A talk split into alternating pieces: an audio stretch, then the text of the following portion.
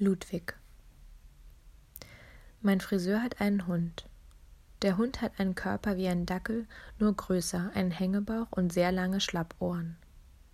Er hat einen Blick, wie wir Menschen ihn haben, wenn wir gerade aufgewacht und sehr müde sind. Seine Augen sind regelrecht oval, nach unten gezogen. Er sieht sehr traurig aus, aber ich glaube nicht, dass er traurig ist.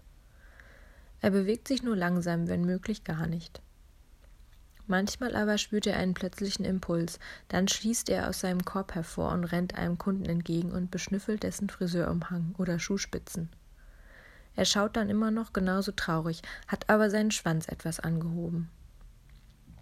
Mein Friseur ermahnt ihn dann, doch die Kunden in Ruhe zu lassen. Was los, Ludwig? sagt er dann, der Friseur. Inzwischen war ich schon öfters bei diesem Friseur, aber bereits bei meinem zweiten Besuch sprach er mich mit meinem Vornamen an, als würden wir uns schon lange kennen. Ich hatte den Termin online gebucht und speziell ihn als meinen gewünschten Friseur angegeben, nicht einen seiner Kollegen oder etwa die Option egal. Deswegen dachte er wahrscheinlich, er müsse mich jetzt behandeln, als kennen wir uns schon lange. Dabei habe ich ihn nur ausgewählt, weil er so angenehm wenig redet während des Haareschneidens. Grüß dich, Lena, was kann ich heute für dich tun? hat er damals gefragt und macht es seitdem immer. Inzwischen kaufe ich es ihm langsam ab. Mein Friseur sieht aus wie ein Hipster. Langer, sehr gepflegter Bart, enge Jeans, tätowiert, ein paar Ohrringe. Aber ich glaube, dass ihm Hipster total egal sind. Manchmal ist das Einzige, was ich von ihm höre, sein Atem. Der ist relativ laut. Während ich die Haare gewaschen bekomme, verschwindet er kleinlaut nach draußen, und wenn er wiederkommt, riecht er nach Rauch. Er versucht das zu kaschieren, weil Friseursalons ja immer so eine Beauty-Atmosphäre ausstrahlen sollen. Mit Dudelsmusik und Kopfmassage. Man soll sich rundum entspannt fühlen beim Friseur. Auch der Friseur soll sich rundum entspannt fühlen.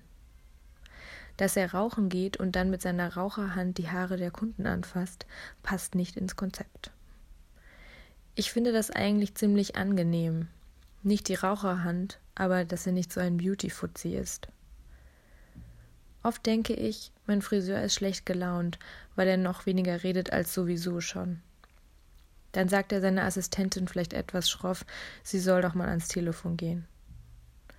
Aber dann, wenn er mich fragt, ob ich fürs Föhnen eine Bürste brauche und ich wie immer verneine, rutscht ihm doch ein Lächeln raus. Hupsala, und er fühlt sich ertappt.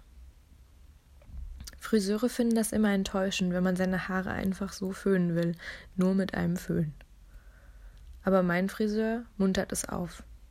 Es gibt ihm Hoffnung für die Menschheit. Deswegen verstehen wir uns so gut, mein Friseur und ich. Einmal, als ich den Salon verließ und auf die Straße lief, rannte mir Ludwig hinterher. Dann stellte er sich quer auf den Gehweg und streckte seinen Hängebauch Richtung Erde. Es sah aus wie eine Übung, wie man sie manchmal im Yoga macht. Tschüss, Ludwig, sagte ich und kraulte ihm eins seiner Schlappohren. Er hob eine Augenbraue, aber nur ein wenig. Dann ließ er sie wieder sinken und gähnte.